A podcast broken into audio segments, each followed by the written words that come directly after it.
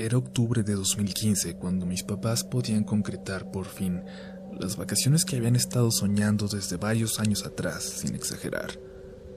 Cuando mis hermanos y yo éramos niños, nos habíamos acostumbrado a tener unos días de vacaciones cada año, casi siempre en alguna playa del país. Pero se nos vinieron entonces temporadas negras para la familia que abordaron enfermedades y problemas económicos, y pronto estos paseos anuales se convirtieron solo en un recuerdo. Casi cinco años después, logramos por fin volver a tenerlas en un puente. Esta vez no era a una playa, al contrario. Ante el calor que azotaba la ciudad, decidimos buscar un lugar más contrastante y económico. Un lugar en el bosque, frío, donde pudiéramos despertar y oler la niebla por la mañana. Mis padres eligieron unas cabañas que ya nos habían recomendado unos tíos y la verdad yo me emocioné porque llevaba una clase de fotografía en la universidad y sentía que el bosque me daría buenas oportunidades de acabarme algunos carretes y poder llevar algo interesante a la siguiente clase. Llegamos cansados luego de ese viaje en carretera. Y recuerdo muy bien que yo aparté el baño al llegar.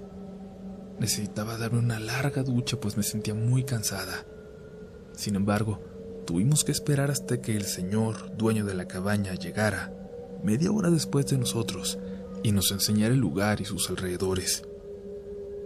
Nos explicó algunas cosas y luego nos señaló una vereda que era un atajo hacia el pueblo, en lugar de dar la vuelta tan larga por la carretera que acabábamos de llegar.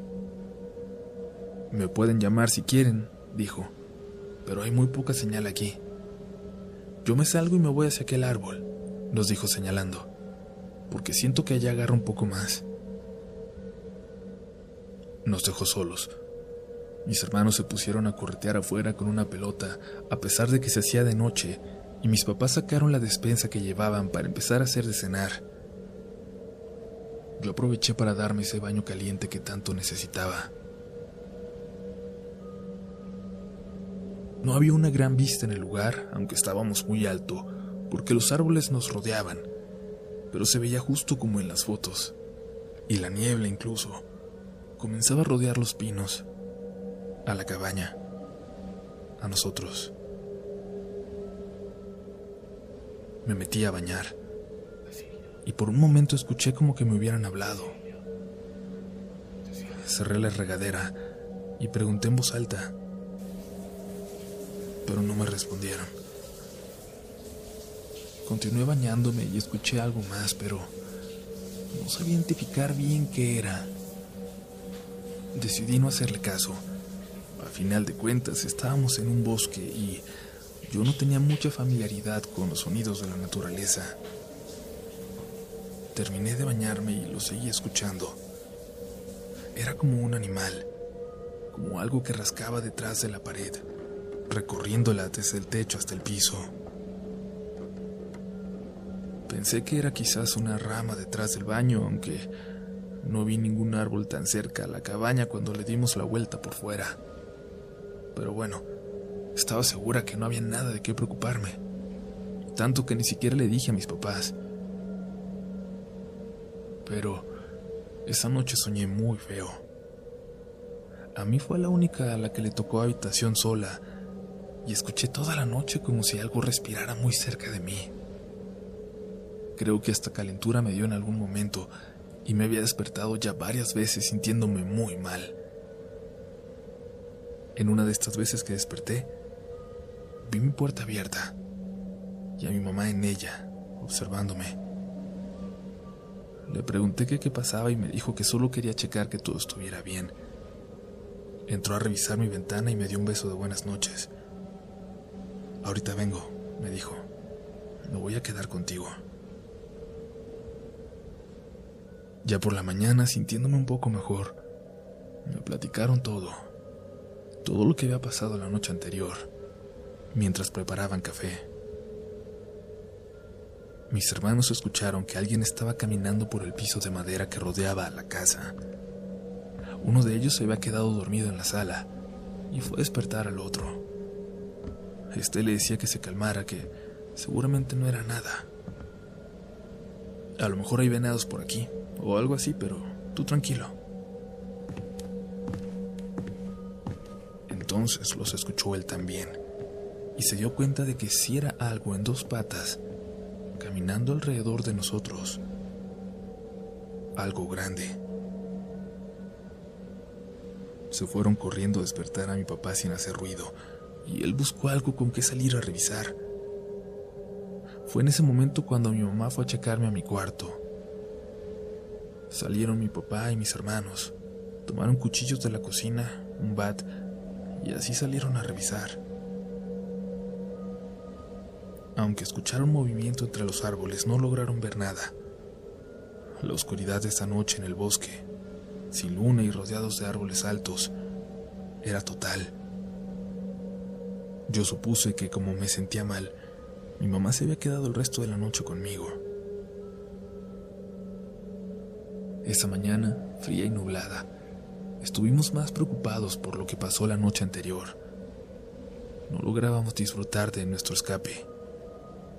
Mis papás nos dijeron que no nos alejáramos de la cabaña y mis hermanos solo hablaban de que podía haber sido y cómo sería el plan más adecuado para defendernos si alguien nos atacaba en un lugar como ese. Yo los veía casi hasta divertidos con los planes, como si estuvieran viviendo su propia película de terror. Ya estábamos adentro y ellos seguían platicando en la sala. Y entonces, desde mi cuarto, los escuché todavía más sobresaltados. Salí para escuchar bien qué decían y los vi pegados a la ventana. Hay algo ahí, detrás de esos árboles. Mira.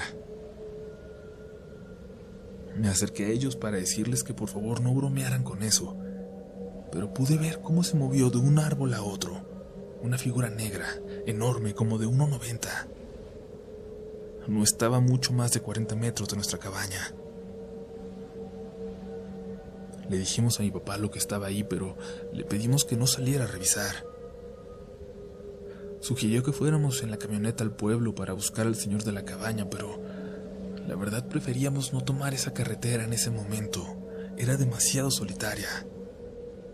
Uno de mis hermanos se ofreció a bajar corriendo por el sendero, que llegaba hasta el pueblo de forma más directa, pero Evidentemente tampoco era buena idea.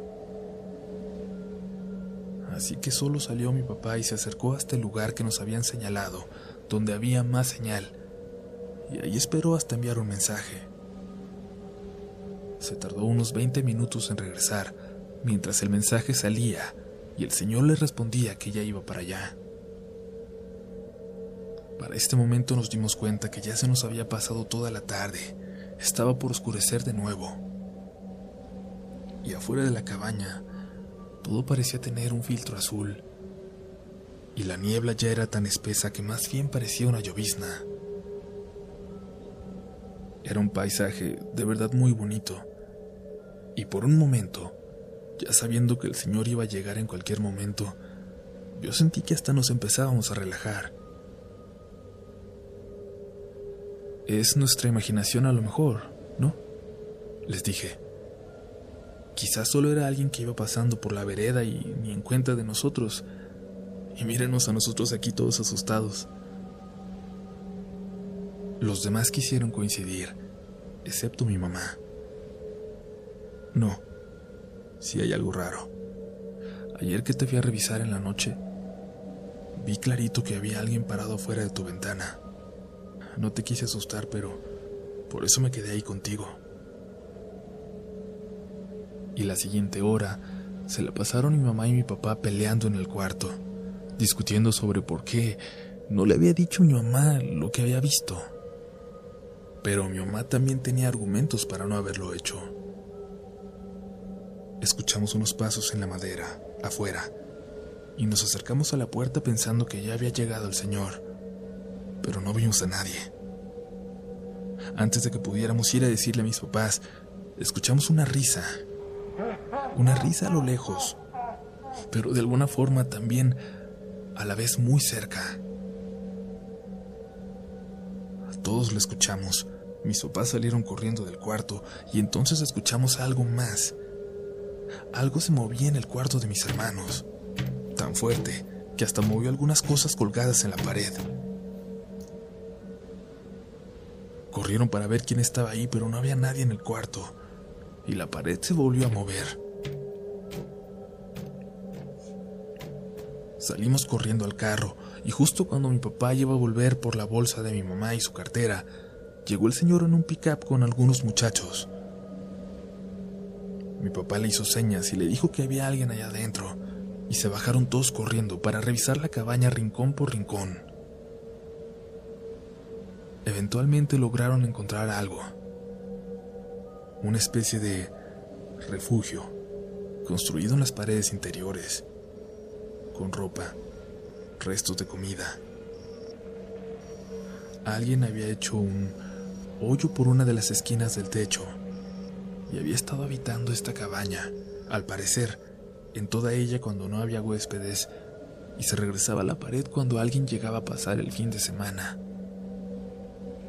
Lo más horrible fue que por esta pared podía llegar al baño, a la regadera, y aunque el dueño nos aseguró de que no había manera de que pudiera haber visto hacia adentro, yo no podía dejar de pensar en lo que había sentido, en cómo lo sentía arañando esa pared, a unos centímetros de mí. Por la sala y por el cuarto de mis hermanos, donde lo escuchamos por última vez, sí había rendijas, rendijas que le permitieron observarnos. Decidimos entre todos no hacerlo público, pues sabíamos que la cabaña era la única forma de mantenerse económicamente del Señor, y Él nos aseguró que no sabía nada y que lo iba a resolver pero por lo que supimos, nunca dieron con la persona que se escondía ahí. Para cuando terminaron de revisar todo, eran casi las 5 de la mañana, y aunque el Señor nos invitó a quedarnos, en ese momento, a esa hora, decidimos regresarnos a casa. Dos años después, cuando pudimos volver a tener vacaciones, preferimos volver a la playa.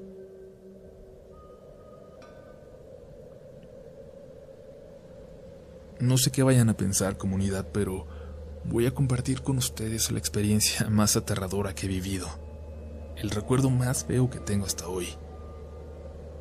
A mí siempre me ha gustado tener citas fuera de lo común, y esto que voy a platicarles ocurrió cuando recién empezaba a salir con una chica, que hoy es mi esposa. Tenía amigos scouts que me invitaban constantemente con ellos a sus caminatas, pero nunca acepté. Sin embargo, cuando me hablaron de una cascada muy linda que se formaba no muy lejos de la ciudad en épocas de lluvia, me interesó. Decían que tenías que caminar unos 10 kilómetros para llegar, 10 kilómetros en la nada, pero que era un lugar perfecto y que valía la pena. Y yo pensé que era la aventura indicada para perderme todo un día ahí con mi novia. Cuando se lo propuse aceptó contenta y se preparó. Tenía hasta el calzado correcto para ello. Yo no, pero en ese momento no me importó. Iba recordando bien las instrucciones en el camino. Bueno, más bien los detalles que habían dado mis amigos para llegar hasta allá. Dejamos el auto en el mismo lugar que ellos, en un descanso junto a la carretera, y me puse a buscar alrededor la vía del tren que tenía que seguir. No había problema porque si seguía la vía, no me iba a perder. El único detalle es que, según dijeron, teníamos que pasar por un puente donde no había más espacio que el del tren, aunque la verdad en esa ruta ya era raro cuando pasaban. Y tal como me habían descrito, no muy lejos de la carretera estaba el túnel. Se alcanzaba a ver. Un túnel que atravesaba un cerro de unos 200 metros de largo. Sí daba algo de miedo, pero así iniciaría nuestra caminata, con un túnel ya desde el inicio era emocionante. Ya estábamos haciendo algo que no habíamos experimentado jamás. Atravesamos el túnel. Caminamos no más de 20 minutos sobre las vías del tren, cuando ya se habían quedado muy atrás todos los sonidos de la carretera, cualquier señal de civilización. Y no sé qué le iba platicando a mi novia, algo seguro intentando impresionarla, cuando me pidió que me callara y que pusiera atención a lo que estaba enfrente. A lo lejos, a unos 400 metros, ya se veía el puente, pero antes de eso, a la mitad, se veían dos figuras negras, agazapadas, a ambos lados de la vía, una enfrente de la otra. Al principio no sabíamos qué eran. Parecían un par de animales. La verdad, no lográbamos encontrarles forma, pero seguimos caminando hacia su dirección. Y no habíamos avanzado cinco pasos cuando logramos ver cómo se incorporaban. Eran dos personas, dos hombres, vestidos de negro. Traían como abrigo largo los dos, al menos hasta las rodillas, y sin decir nada, voltearon hacia nosotros y comenzaron a caminar. Mi novia me dijo que volviéramos. Le dije que no, que no podíamos cancelar todo por unos locos en la vía del tren, pero insistió. Se sentía mal. Tenía un mal presentimiento. Mientras discutíamos, los tipos ya estaban a unos 100 metros de nosotros, caminando despacio pero firmemente, y entonces vi que uno traía algo largo, que brillaba. Estaba casi seguro de que se trataba de un machete. Evidentemente al ver eso le hice caso a mi novia y en ese momento empezamos a caminar de regreso, apresurando el paso pero sin correr, porque ellos caminaban a la misma velocidad que nosotros, pero sentíamos que si corríamos, ellos lo harían también y yo no estaba tan seguro de que pudiéramos mantener el paso hasta llegar al auto. Yo no les decía nada, pero no dejaba de voltear. Quería que vieran, que supieran que yo estaba listo, que los estaba esperando, que no nos iban a tomar por sorpresa. Vi una rama delgada pero lo suficientemente fuerte y larga como para defendernos si era necesario, y la recogí.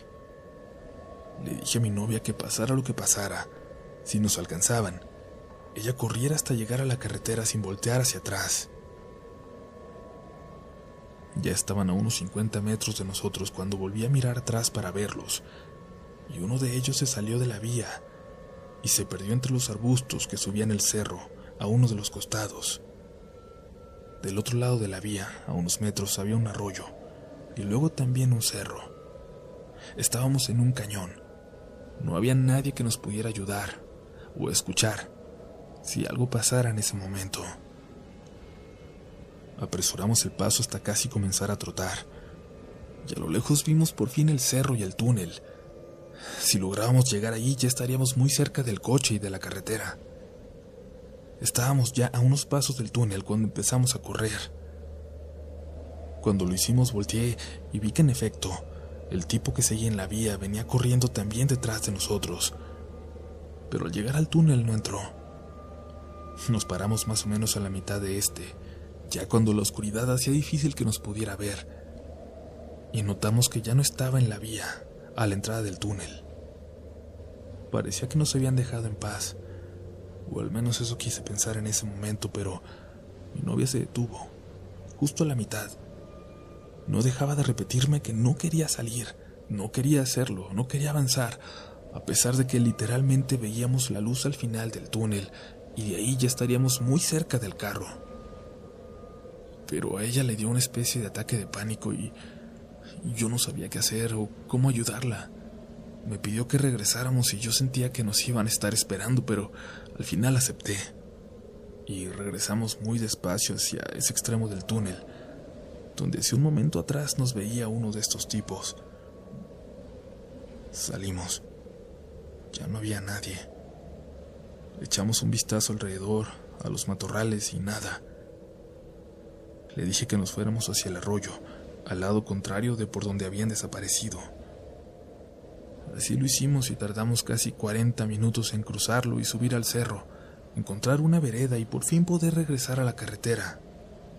Habíamos rodeado tanto, habíamos terminado tan lejos, que luego tuvimos que caminar sobre ella como un kilómetro hasta llegar al coche y no pasó ni un solo carro mientras caminábamos por la carretera. Pero aún así, cuando corrimos al auto y lo encendimos, nos empezamos a reír. Era surreal lo que nos acababa de pasar y hasta Nos sentíamos mal en ese momento. Nos burlábamos de nosotros mismos por habernos asustado, seguramente sin razón. Avanzamos un poco por la carretera para regresar a la entrada al camino que llevaba a la vía del tren. De ahí podríamos ver la entrada al túnel. Y cuando lo hicimos, vimos a las dos figuras de negro, de nuevo, a ambos lados de la vía, pero entre los matorrales. Nos estaban esperando, dijo mi novia. Todavía nos están esperando. Les comencé a pitar por alguna razón, quizás envalentonado por ya estar en el auto, a punto de tomar la carretera para volver.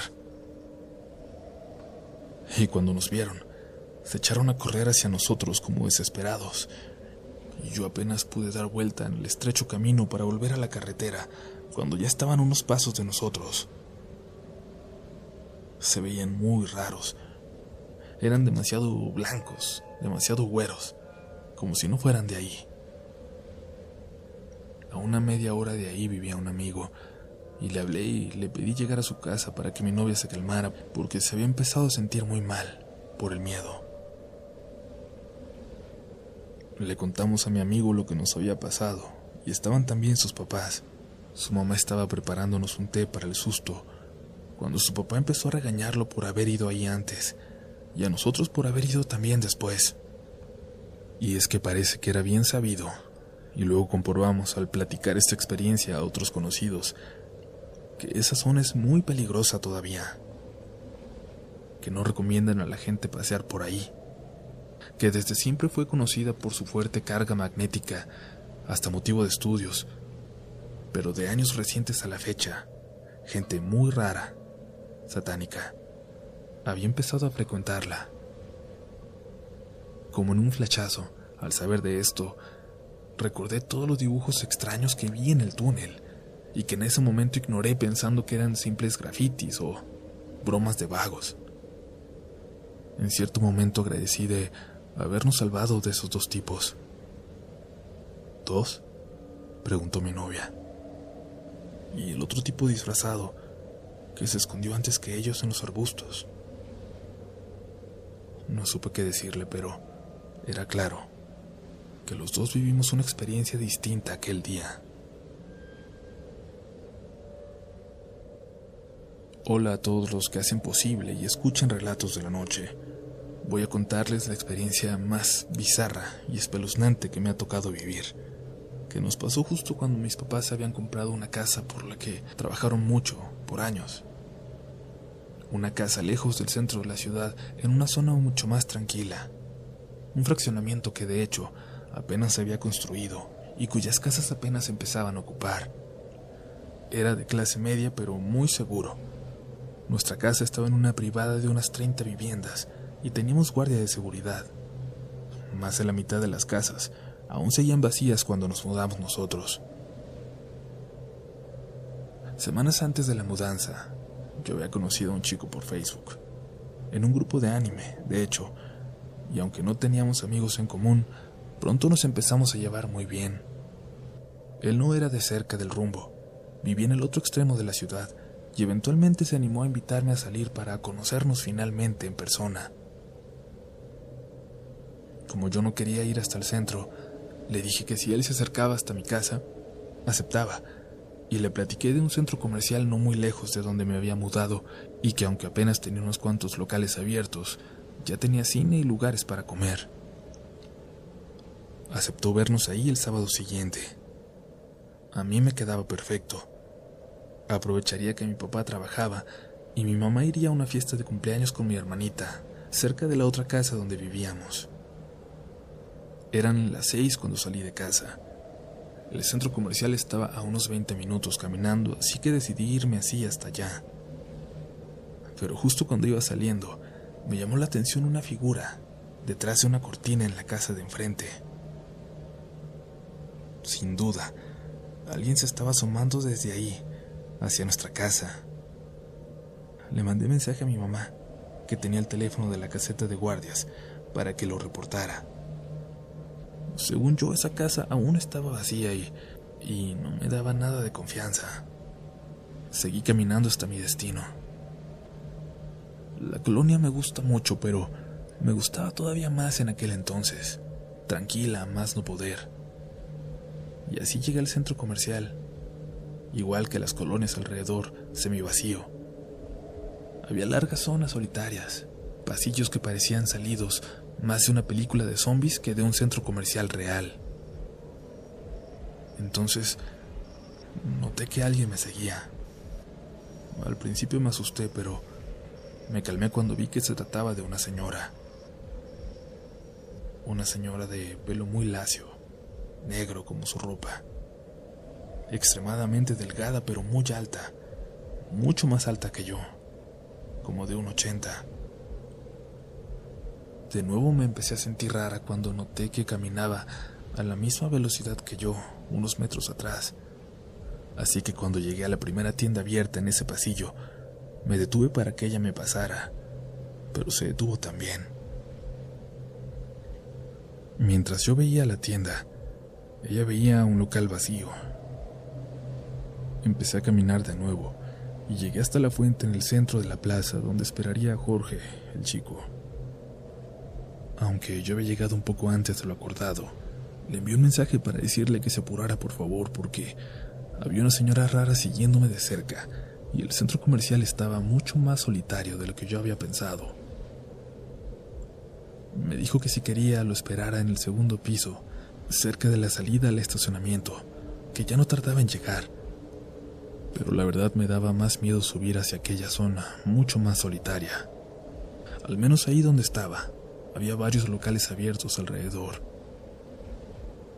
Por los reflejos en la ventana de una tienda frente a mí, pude ver que la señora, con su pelo largo inconfundible, estaba justo arriba de mí, justo sobre mí pero en el piso de arriba, asomándose, mirándome. Pero no hice ningún movimiento, quise aparentar que no la había notado todavía. Tan solo mandé un nuevo mensaje, lo más disimulado posible. Por favor, apúrate, sigo en la fuente. Y entonces vi por el reflejo de la ventana cómo esta mujer revisó algo en sus manos. Estaba revisando un celular. Maldita sea, pensé. En ese momento todas las señales que no había tomado en cuenta me cayeron como un balde de agua fría. Me había citado con un completo desconocido, al que solo había visto en dos fotos, y lo más obvio, lo más obvio de lo que no me había dado cuenta. Aunque me había dicho que no conocía el centro comercial, minutos antes me pidió que lo esperara en la entrada al estacionamiento del segundo piso, algo demasiado específico. Le volví a escribir. Le dije que ya me sentía mejor, que hasta me sentía tonta por haberme asustado, y que iba a subir a esperarlo al estacionamiento. Me dirigí hacia las escaleras, pero en el último momento corrí. Corrí hasta la entrada principal donde, por suerte, estaba un taxi libre al que me subí y le pedí que me llevara a mi casa. Al llegar a la privada me recibió el guardia y me dijo que sí habían logrado ver a la persona que le había dicho a mi mamá, que sí había un intruso en la casa de enfrente. Dijo que había salido corriendo un poco después de mí, cuando él apenas iba a revisar la casa. Era un hombre un hombre de unos 50 años, como de un 80, muy, muy delgado, que, que llevaba peluca, lacia, larga, y ropa negra de mujer. Era, era la señora que me había seguido en el centro comercial. Mi única reacción fue entrar a Facebook en ese momento y el perfil de Jorge ya había desaparecido. Aunque ya vive gente en esa casa de enfrente, cuando salgo y esa luz está apagada y esa ventana está abierta, siempre tengo el mismo recuerdo aterrador. Cuando salgo y la calle está sola, siento que voy a volver a verlo, parado en esa ventana.